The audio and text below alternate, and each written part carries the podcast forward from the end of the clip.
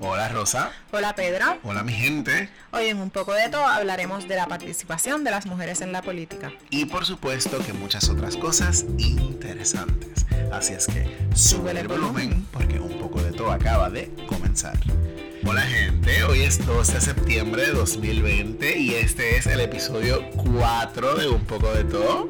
So... Hey, ya vamos por el 4, poco a poco vamos avanzando en este esta aventura. Gracias por escucharnos y por seguirnos en nuestras redes sociales. Nos consiguen en Facebook como Un poco de todo. En Instagram y en Twitter. Un poco de todo PR. Y les enviamos un gran abrazo a quienes hemos denominado nuestros fans destacados de este episodio. Ya les habíamos comentado que en cada episodio estaremos saludando a nuestros a nuestra fanaticada. Sí, no, y queremos como darle un cariñito, tú sabes, a esa gente que nos da devolverle, cariñito a nosotros. Devolverle el cariño. Eso es así. Y nuestros fans destacados de esta semana o de este episodio, Wandy Beth Ruiz. Wandy, saludos para ti. Sabemos que nos escuchas siempre fielmente. De Ceiba. Y nuestro otro fan destacado del pueblo de Ceiba también. oye, esta vez fueron del pueblo de Ceiba ambos. Víctor Meléndez, nuestro amigo Víctor Meléndez, que estaba ahí súper pegado, está bien contento y siempre nos Está pegado como un chicle. Pegado nos como por las redes. Como una tachuela, como una tachuela nos dice por las redes. Así que saludos. Víctor, gracias. Saludos a Víctor, saludos a Víctor. Siempre nos escuchan y comparten nuestro contenido y están ahí súper pegados. Así es que gracias por eso. Y todos aquellos que quieran recibir un saludo de nuestra parte, les invitamos a que nos escriban por las redes sociales o los que tienen nuestros números personales también lo pueden hacer. Sí, hay mucha gente que nos sigue, que, comparte el contenido. Eh, no se pongan celositos, por, poco a poco, ¿verdad? Vamos a Seguro.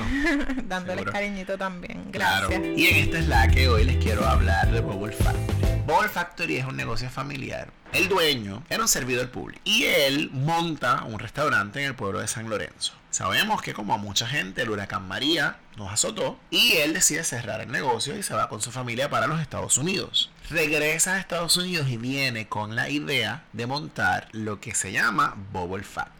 Bowl Factory es un negocio que ahora mismo está ubicado en Juncos y está en su versión food truck. Y ellos hacen postres. Riquísimo.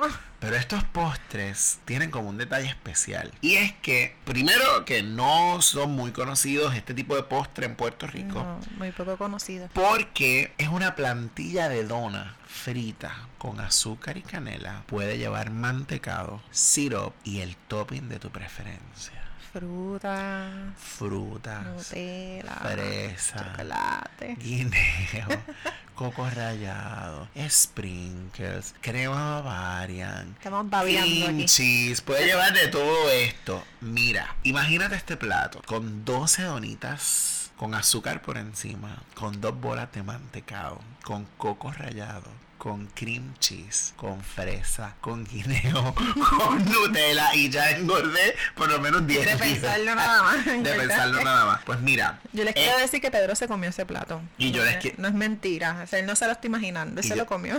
Y yo les quiero decir que Rosa me introdujo este plato y que ella se comió uno. Yo no le eché Nutella al mío. Rosa le echó Nutella al reconozco. Es la trampa. Pues ellos regresan de Estados Unidos y montan entonces su negocio en Juncos y ya sabemos que ofrece toda esta variedad de postres, BF, eh, ¿verdad? Bubble Factory Sunday, barquilla que está hecha como tipo waffle, también paletas de la masa de la dona, entre otras cosas que ofrece allí. Y lo chévere de esto es que ellos son personas que viven en Juncos, residentes de Juncos, ellos montaron su negocio allí mismo en Juncos, están a punto de expandirse a, otra localidad, los pueden conseguir como Bubble Factory en Facebook. Eh, es un negocio familiar y es como bien chévere que tú vayas allí y te encuentres con los dueños del negocio atendiendo. Seguro, claro, claro, y, te atienden súper bien. Y con todo este asunto de la pandemia, ellos tienen sus protocolos muy bien establecidos.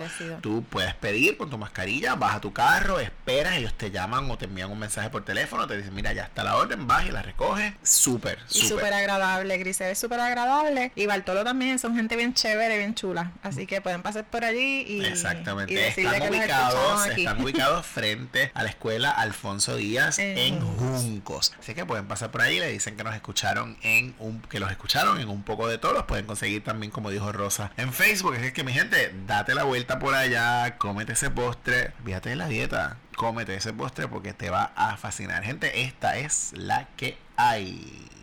Y como les dijimos al comienzo, hoy estaremos hablando sobre las mujeres y la política, la participación política de las mujeres. Así es que vamos a hablar un poco sobre mujeres puertorriqueñas que han incursionado en la política y vamos a reconocer o vamos a mencionar algunas mujeres en Estados Unidos y en el mundo. En el mundo también, sí. Nos parece que esto es un tema muy importante. Primero porque este es un año eleccionario.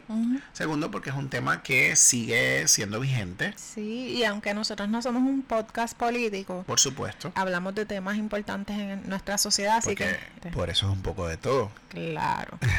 así que por eso traemos este tema hoy para, para señalar y, y, principalmente porque las mujeres somos gran parte de la población del mundo, ¿verdad? Seguro. Este, somos mayoría, aunque... En Puerto Rico nada más, 53% de la población son mujeres. Y eso nos funciona para poner en perspectiva la situación. Arrancando, ponemos en, perspectiva que somos 47% varones y 53% mujeres. Y habiendo una mayoría femenina, seguimos siendo la minoría en, la, en los escaños políticos y en, los en las participaciones de poder.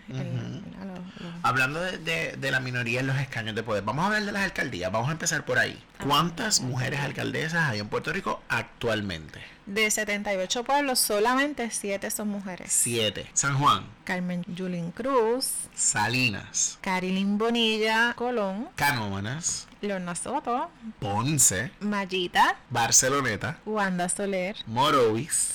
Carmen Maldonado y Loíza. Y Julia Nazario. Son siete alcaldesas de 78 municipios. Eso nos pone nuevamente en perspectiva. Podemos ver una cierta desigualdad, ¿verdad? En la cantidad de mujeres que hay en las alcaldías siendo nosotras la mayoría, ¿verdad? Nuevamente podemos como mirarle y decir, wow, ¿cómo es posible que, que se, seguimos, seguimos siendo menos mujeres en el poder o en, en, las posiciones gubernamentales cuando somos la mayoría en población? Sí, fíjate, se me ocurre pensar lo siguiente. Por supuesto soy varón, así es que desde mi privilegio como varón, hemos estado hablando de los privilegios en otros episodios, te quiero lanzar la pregunta a ti. ¿Por qué tú crees que esto pasa? ¿Por qué tú crees que siendo 53% siguen habiendo menos mujeres participando en la política activa? Yo pienso que tiene que ver con, con que las mujeres todavía en este, en el 2020 todavía las mujeres estamos encajonadas en unas posiciones donde nos vemos más femeninas, más maternales, más sensibles. Eh, el asunto este de que la mujer todavía no, no puede aspirar a estos cargos porque es como que pierde su rol como, como mujer, como fémina, y si traspasa ese rol a hacer unas posiciones que están típicamente asignadas a, los, a los varones, este, y típicamente porque lo hemos visto así durante el tiempo, ¿verdad? Porque no es porque es así. Claro, seguro. que tiene que ser de esa manera, porque hemos visto cómo se han roto esas barreras. El eh, techo de cristal. Claro. Eso que estás diciendo me trae a la mente eh, un senador que hace un tiempo, no, no quiero ni siquiera mencionar su nombre, aquellos ¿Por qué no? Está bien, no Para no darle exposición. No lo digas, no lo digas. Eh, lo único que quiero decirles es que no tiene nada que ver con el partido, pero es del PNP y tiene COVID en estos momentos. Ay, Dios mío. Ay, Dios mío. Yo no, no me alegro que tenga COVID. No, no, no, olvídate de eso, eso, ¿verdad? Es como... Bueno, el asunto es que Carmelo Ríos, el senador, dijo hace un tiempo que las mujeres debían volver a su casa, que no las querían en, la vida pública. Estoy parafraseando, no recuerdo las palabras exactas que dijo porque ni las quiero recordar. Pero eso que tú estás diciendo me hace sentido con eso que él trae. Yo creo, y no quiero dar mucho mi opinión, yo quiero que tú hables de este tema porque tú eres mujer. Yo creo que este pensamiento que dijo, que verbalizó, porque, ¿verdad? Lo, lo, piensa y lo verbalizó Carmelo Ríos, lo piensa mucha gente. Es el pensamiento de Es el pensamiento de mucha gente. Incluyendo hombres y mujeres. Incluyendo hombres y mujeres. Y, y, eso es terrible. Sí, y yo pienso que, que lo terrible es que, que, todavía hoy no nos hayamos dado cuenta de la importancia de, de que tengamos participación, sí. de que tengamos presencia, de que no solamente sea reconocer a X o Y mujer solamente, eh, escasamente, eh, y decir como que sí, las mujeres estamos ahí y sí tenemos presencia, sí tenemos una voz, sí sí tenemos una opinión, sí requerimos que haya una gente ahí que hable por nosotras. Por ejemplo, ha habido legislación con respecto a derechos reproductivos.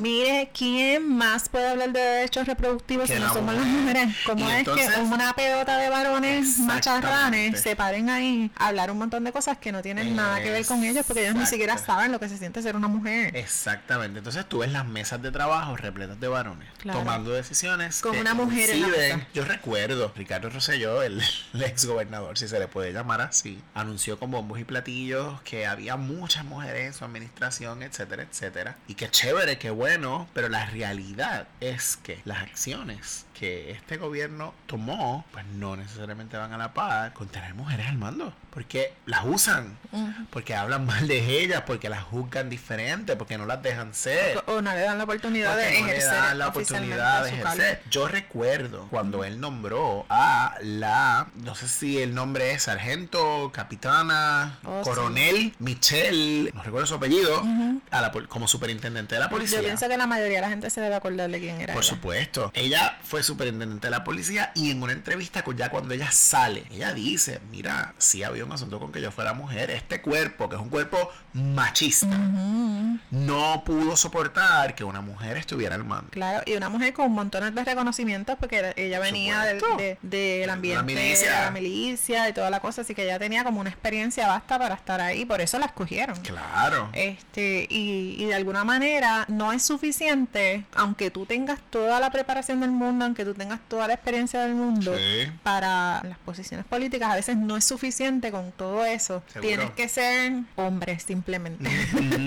simplemente. Y por ser hombre, eso que tú dices, se le juzga diferente, a como se juzga a una mujer en la política. Claro, por ejemplo, yo he visto cómo de pronto el, la figura de de Lúgaro, este la, la miran diferente. Como, ah, ella es por ejemplo, cuando Yulín entra a la política, empezaron a decir que Yulín era eh, lesbiana. Sí. Una mujer que, que es casada que estuvo casada ya en este momento no está y que a ninguno de nosotros nos consta su sexualidad. Y no nos interesa o su orientación sexual verdad no nos interesa. Y, y entonces como el actuar de una manera diferente o actuar de una manera típicamente asignada a los varones firme en algunos momentos verdad este no necesariamente tenemos que estar de acuerdo con la verdad las actuaciones de Yulín es normal porque sabemos montones de cosas que ella ha hecho bien y mal. Eso, eso, no tiene que ver. No tiene que ver. y, y, qué bueno que lo traes porque nosotros aquí no vamos a pasar juicio no estamos pasando juicio sobre las acciones sobre los logros, sobre los votos de ninguna mujer en la política. Simplemente estamos poniendo en perspectiva el asunto del género. Claro. Eh, pues, como estábamos hablando, Julín fue muy criticada y rápido la gente empezó a hablar de, su orientación sexual porque ella se comportaba de unas maneras que, mira, eso tiene que ver con su con su manera de ser, eso tiene que ver con, con quién es ella. Y yo creo. Y con quién ella quiere ser en la política, porque sabiendo cómo las mujeres son vistas en el área de la política, asumen un rol un poquito más firme para entonces prevalecer. Diste en, en el clavo. Que era lo que quería decir de Lúgaro, que por ejemplo, a Lugaro, tú la ves físicamente, tú la miras y tú dices como que a esta mujer no la pueden atacar por aquí porque ella es muy femenina. Seguro. Ella es así como toda fashion y sí, pero entonces, entonces como no encuentran ese lado para, para entonces juzgarle y decir, ah, no, mira esta. Se busca otra manera para juzgar y en este caso con Lugaro es que es atea, que es comunista. No, ella es comunistísima. Eh, etcétera, etcétera. seguro, seguro. Sí, así que eh, las mujeres siempre tienen un hay un juicio mayor. Este que no se le asigna a los varones a los varones suelen ser como más más libres de hacer lo que les y yo le llamo el, una doble vara. Claro. Hay una doble vara cuando se juzga cuando se pasa juicio sobre el trabajo o sobre las actuaciones de una mujer versus las actuaciones o el trabajo de un hombre en la política. Tomás Rivera Chat puede ir ahí caerse en la madre a todo el mundo y nadie dice nada. Wow qué firme qué potente. recientemente hubo las primarias en Puerto Rico, primarias, secundarias, todas las anteriores. Todo lo que pasó. Y antes de las primarias se dio el debate de los candidatos a la gobernación por el Partido Popular, Carmen Yulín, Charlie Delgado y Eduardo Batia.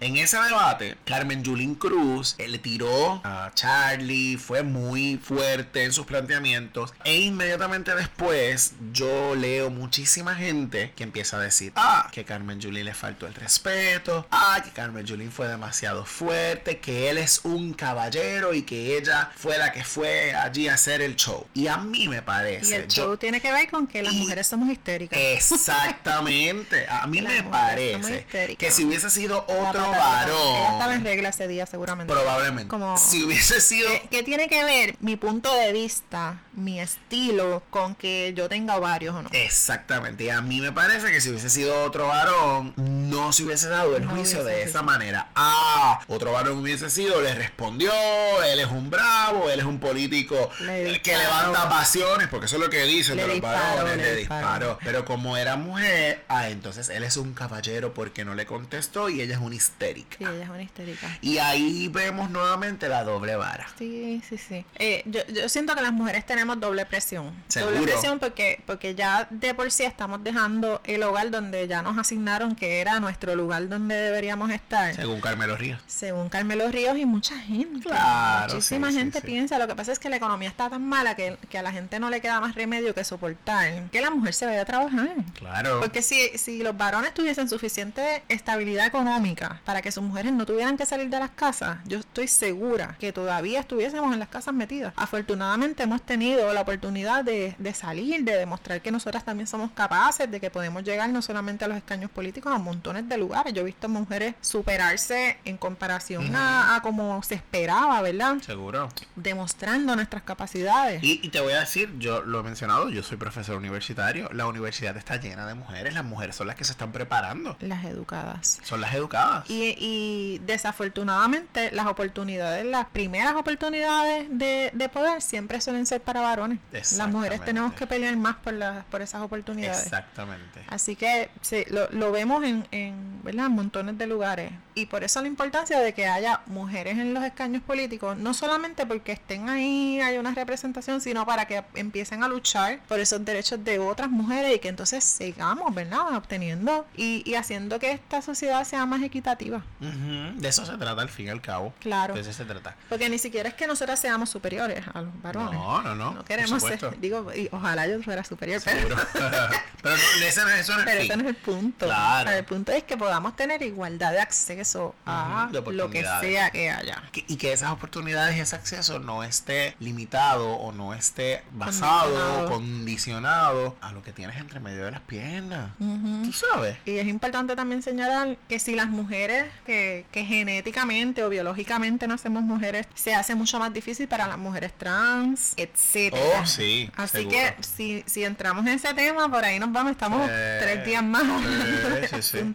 Pero sí seguimos siendo ¿verdad? limitadas y condicionadas a, a, muchas, en muchas áreas, muchas áreas. Sí. Y muchísimas mujeres que han incursionado en la política, que se les ha entrevistado, que han hablado de este tema, todas concuerdan en que, mira, llegar aquí no necesariamente fue tan fácil como le fue a un varón, quizás en mi mismo puesto, quizás al mismo nivel, en términos de verdad, puestos políticos, porque soy mujer. Y entonces han tenido que luchar y luchar para llegar hasta donde están. Sí, mira el ejemplo de Jennifer González, Ujú. la Comisionada residente. residente. Eh, casi siempre las críticas a ella vienen por su aspecto físico o, por ejemplo, el asunto de las donas.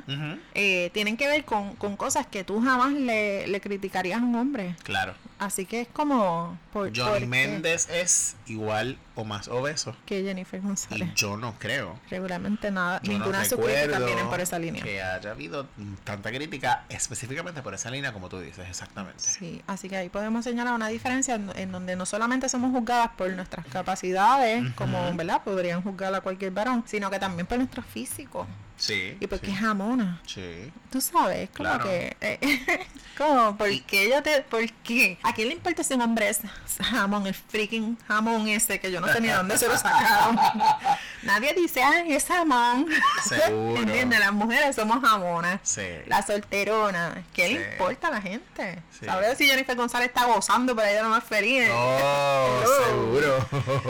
Total, eso no nos importa. Claro. ¿Por, qué, por qué no nos preguntamos cuántas, cuántos hombres de esos que están en la política, que son casados, tienen amantes por ahí? Claro. ¿Ah? Eso nos lo preguntamos. Claro. No lo juzgamos. Pero queremos saber con quién Jennifer González se acuesta, si se acuesta con alguien. Y le cuestionamos su sexualidad. También, igual que, el caso de Carmen Yulín. Sí, mira, por la línea de Jennifer González tenemos otras mujeres que han tenido puestos altísimos en la política.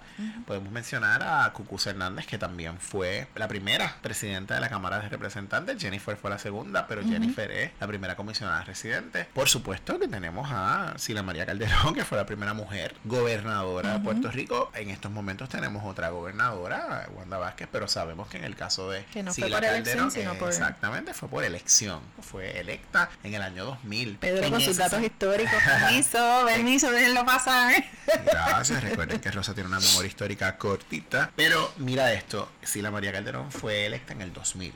Muchísimos otros países del mundo todavía no han tenido mujeres en las presidencias, en la gobernación, etcétera, y Puerto Rico ya tuvo una.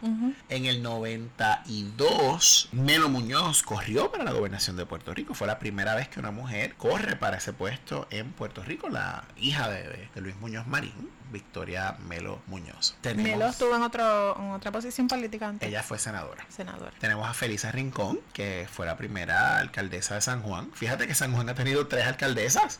Mira qué cosa, la capital ha tenido tres alcaldesas. Felisa Rincón, Sila Calderón y Carmen Yulín Cruz. Son mujeres que podemos mencionar que han estado en puestos altísimos y que todas han mencionado en algún momento lo difícil que se les fue y cómo se les juzgó. Y sí, cuando Sila se divorció estando en la gobernación, eh, hubo como un revuelo así bien grande. Oh.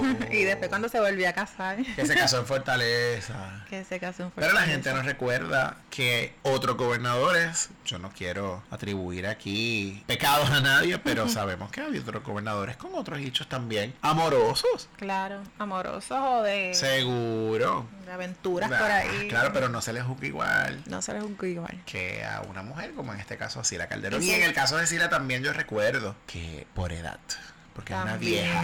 También. Cuando a los varones eso no tenían nada. se les pregunta. Exactamente. ¿Qué importancia tiene? Ninguna. En el mundo también ha habido otras líderes que podemos mencionar en la política. Por supuesto que se me viene a la mente Margaret Thatcher. Margaret Thatcher. La famosa dama de hierro. Iron Lady. De Iron Lady. Podemos mencionar tan reciente, ¿verdad? Margaret Thatcher hace ya unos años, pero Hillary Clinton. Hillary Clinton, que fue una figura trascendental también. Fue la primera mujer que obtuvo la nominación a la presidencia. Otras mujeres ya lo habían intentado, pero Hillary tuvo la nominación. Sabemos el resultado nefasto con la elección de Donald Trump, pero sabemos que Hillary entonces fue la primera. Y fíjate, Rosa, que en América Latina, siendo unos países considerados machistas, ellos han tenido por lo menos 10 mujeres en las presidencias. Podemos hablar de Lydia Gayler, ella fue presidenta de Bolivia. Janet Rosenberg, ella fue presidenta de Guyana. Guyana es un país que mucha gente se le olvida que existe en América Latina. Podemos hablar de Violeta Chamarro, que fue presidenta de Nicaragua, de Rosalía Arteaga, ella fue presidenta poco tiempo, muy poco tiempo, pero fue presidenta de Ecuador. Mireya Moscoso fue presidenta de Panamá, Cristina Fernández de Argentina, Laura Chinchilla de Costa Rica, Dilma Rousseff de Brasil, que sabemos que salió de la presidencia por un asunto duro, ¿verdad? unos, unas alegaciones muy duras. Michelle Bachelet en Chile. Así es que América Latina ha dado el paso con 10 países en, teniendo mujeres en, sus presidencias. Sí, todavía falta mucho, ¿verdad? Y, por eso es que surge la necesidad de hablar, digo, para nosotros es una necesidad, quizás haya, habrá gente que no, ¿verdad? Que piense que esto es como algo que no es necesario, pero para nosotros es una necesidad de, de nuestra parte de, hacer un poco de, justicia social eh, respecto a este tema. Eh, creemos en la importancia de que haya representación femenina y, y definitivamente ver estos pasos en América Latina es bien, a mí me llena de esperanza. Sí, en una ocasión les hablaba a los estudiantes sobre la importancia de que las mujeres vayan y voten.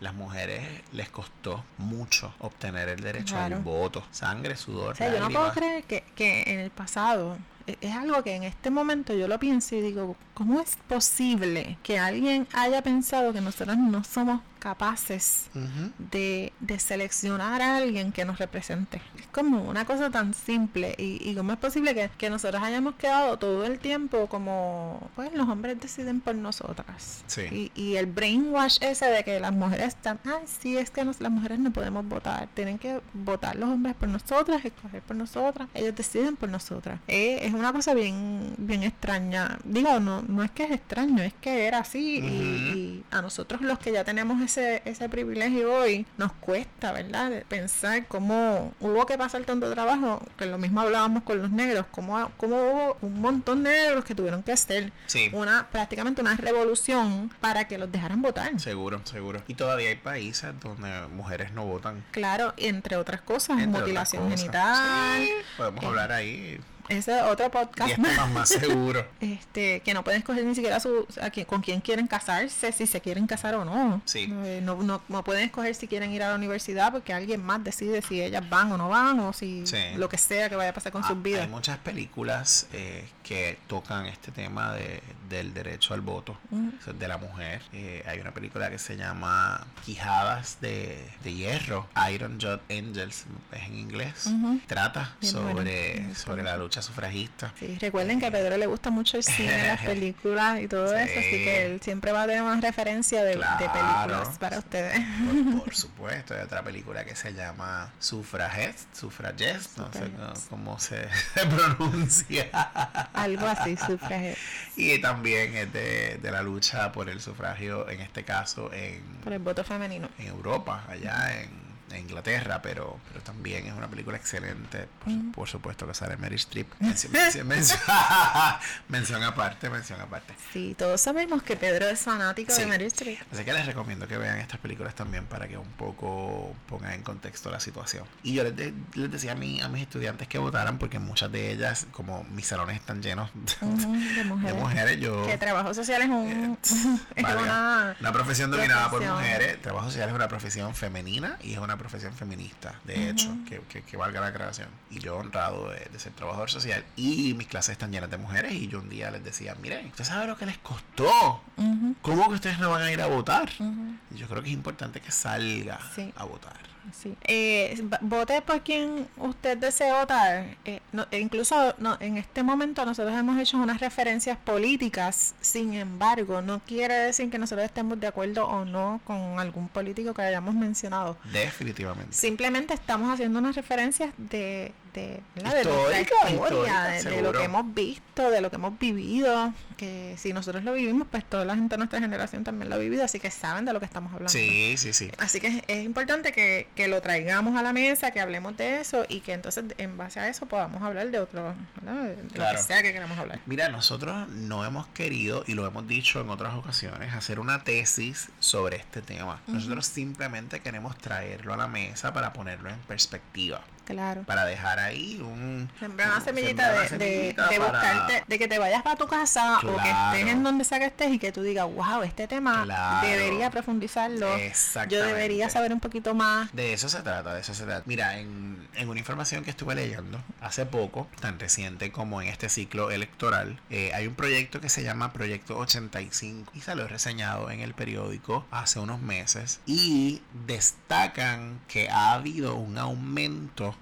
en las aspirantes a diferentes puestos electivos para estas elecciones de 2020, ya sea alcaldías, representantes, senadores y por supuesto a la, a la comisaría residente y gobernación también.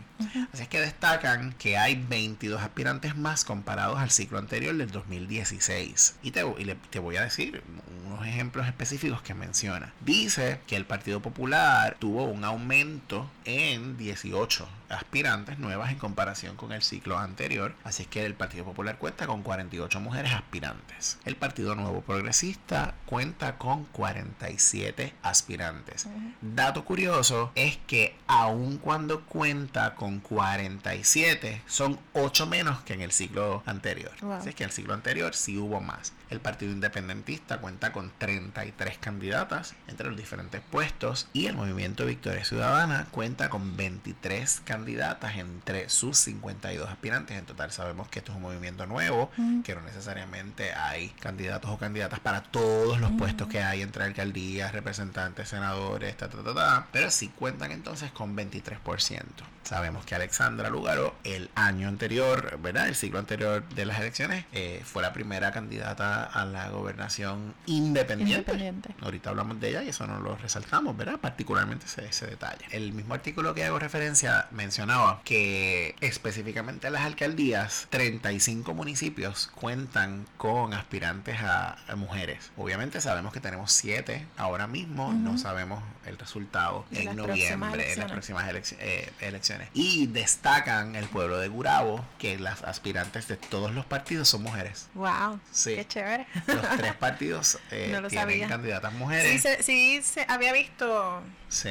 Pero no sabía que las tres eran mujeres. Sí, las tres son mujeres. Cuando Sila María Calderón ganó la alcaldía por San Juan en el 96, también fueron tres mujeres. Sería como bien chévere que, que nosotras las mujeres tuviéramos igual participación en, la, en las alcaldías y en la, en la Cámara y en el Senado para ver qué pasa. Nosotras somos tremendas administradoras, nosotras también tenemos muchas capacidades. Yo pienso que es hora de empezar a ver a la mujer más allá del rol de madre, de, de la que limpia la casa, de la que mantiene el orden, de la que le busca las medias a, su pareja. Así que eh, ya es hora, ya es hora que nos movamos, ya es hora que empezamos a vernos con todas nuestras capacidades y ponerlas en acción. Ya es hora. Yo, yo pienso que es, importante mencionar que muchas mujeres están involucradas en servicio, servicio voluntario. Eh, muchas mujeres estamos involucradas en, ¿verdad? en organizaciones sin fines de lucro que apoyan a las comunidades a salir adelante. Desarrollamos proyectos, hacemos muchas actividades eh, donde apoyamos a nuestras comunidades a salir adelante a nuestros otros individuos. Y eso también pudiera ser parte de lo que se vea en el gobierno. Si nosotros estamos satisfechos con el rol de las mujeres en nuestra sociedad, ¿por qué no permitir que las mujeres también pongamos nuestras capacidades en acción para estar, en unas posiciones políticas donde podamos tomar decisiones porque nosotras somos completamente capaces. Completamente. Suscribo todas tus palabras y el llamado a la gente, si eres mujer, anímate, lánzate, participa. Y si eres varón, apóyalas y no las juzgues por ser mujer. que, que, sea, que al final lo que se logre sea que no importa lo que sea con que tú naciste físicamente, que tú tengas igualdad, cualquiera tenga igualdad de capacidad y de, no, no ni siquiera de capacidad, igualdad de acceso a las oportunidades que existen. Sí. Y, y no importa tu color de piel, ni importa, ¿sabes? Como que, porque de pronto si eres mujer y eres negra, es como que también. ¿sabes? Como... Hello. como que más. Esto es más de lo que yo puedo soportar. No, pues no. Simplemente la gente debería tener igualdad de acceso, no importa qué. Insisto, suscribo tus palabras. Gracias por suscribir a mis palabras, Pedro. Muy bien, muy bien. Sí, yo eh, antes de, cerrar el tema, porque pienso que es lo que Pedro va a hacer en este momento, eh, Pedro y yo escogimos hacer este podcast juntos porque nosotros tenemos muchas cosas en común. Eh, a veces yo, yo de pronto estamos hablando y qué sé yo, yo pienso, la gente sabrá que cuán en común, cuántas cosas en común nosotros tenemos y por qué hacemos esto. Está chévere que menciones eso porque hace poco alguien me preguntó Cristo. Oye, y entre los temas que ustedes van a hablar en el podcast, si hay uno en el cual tengan diferencias de mm. opinión, lo van a hablar, van a, van a, van a grabar peleando o discutiendo por algún tema. Yo le dije, pues mira, no pasa nada. Igual no siempre estamos de acuerdo. No siempre estamos de acuerdo. Nosotros diferimos también y hemos diferido y diferimos con carácter y diferimos con... Porque tú tienes tu carácter y yo tengo el mío. Pues, pues, pues por supuesto, pero, lo, pero lo cortes no quita lo valiente. Claro. Y, y que cada uno de nosotros es muy apasionado en lo que piensa. Así que, en efecto, es, esa, esos momentos en que no hemos estado de acuerdo, hemos estado muy en desacuerdo. Seguro, seguro. Pero, sí nos respetamos y, y, vemos el valor en, lo que el otro piensa. Y, en efecto, tenemos muchas cosas en común y por eso casi siempre. somos más, son más las que tenemos en común. son y por eso estamos aquí. Exactamente. Juntos. exactamente. son más las cosas que nos unen, de hecho. Y, y, eso, eso es importante. Gracias por traerlo. Gracias por traerlo a la mesa. Así es que con esto cerramos el tema. Vámonos, vamos a adelante, de esto. Sí, y yo quiero un mundo que sea igual para todos y todas. Eso es así, eso es así. Muy bien. ¿Y a qué boricua en el mundo nos vas a presentar hoy? Pues mira, hemos encontrado a esta super mega boricua en el mundo. Suena bien. La licenciada Zulma López. Ella es una mujer que nació en Ponce, puertorriqueñísima, oh. como debe ser. Imagínate de Ponce. de Ponce, Ponce, Ponce, lo demás es que... ¡Hey! Pues ella eh, es egresada de la UPR, de hecho, de la UPR, de hecho, es una licenciada graduada en Puerto Rico, con sus credenciales en Puerto Rico aún, aunque en este momento ejerce en Atlanta. Ella se postuló hace un año para una posición en el distrito de Georgia y oficialmente venció a la incumbente que era una americana, Michelle Henson, y la venció, ¿verdad? Y, y como no tiene eh, un candidato republicano que compita con ella, pues ya le garantiza que en noviembre va a ser elegida como representante oficialmente en el distrito. Ah, mira qué bien.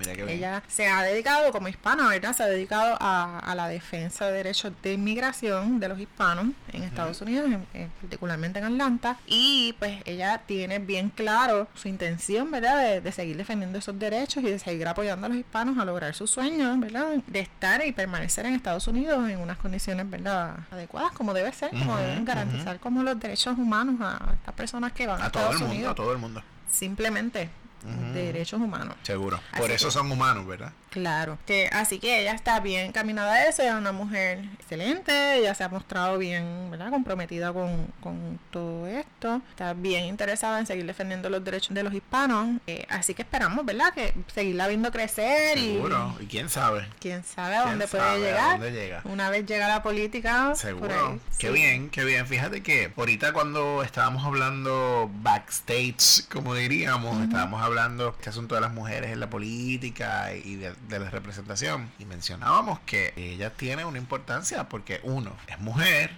Y dos, porque está entonces está preparada en los asuntos de inmigración, que es un tema Y es sabemos que es un tema complejo, un tema que está presente todo el tiempo Claro. en Estados Unidos. Y que en el, en el área de, de- en el distrito de Georgia hay mucho discrimen, mucha Seguro. discriminación eh, por, por, ¿verdad? por raza. Xenofobia. Este. Así que es bien importante que haya personas como ella que se dediquen a apoyar a los hispanos en, en- Estados Unidos y particularmente en ese distrito. Así que esta es nuestra borica en el mundo. de show. Y esto ha sido todo por hoy. Gracias por escucharnos. Y como siempre decimos, si te gusta nuestro contenido, te invitamos a darle like y a darle share a nuestro Facebook, Un poco de todo, a nuestro Instagram y Twitter. un poco de todo PR. Nos encontramos como un poco de todo con Pedro y Rosa. La otra vez les mencionamos las plataformas en donde nos pueden conseguir Google Podcast, Apple Podcast, Spotify, iTunes. iTunes y otras plataformas de podcast disponibles. Así es que hay una variedad para escuchar. Búscanos, síguenos y danos follow para que entonces te llegue la notificación cuando está el episodio nuevo. Eso es así, eso es así. Y gracias, como siempre le decimos a Tatiana, por siempre conseguir nuestro contenido. Tatiana, eres la mejor. Y ves, prontito van a conocer a Tatiana porque ya, Sí, ya la- estamos diciendo, Tatiana, tienes que venir un día para, para que estés con nosotros en el vamos a podcast. invitar para que la Que la vamos a. Ella es también una boricua maravillosa. Oh, definitivo. Así es que eso es todo, mi gente. Un abrazo.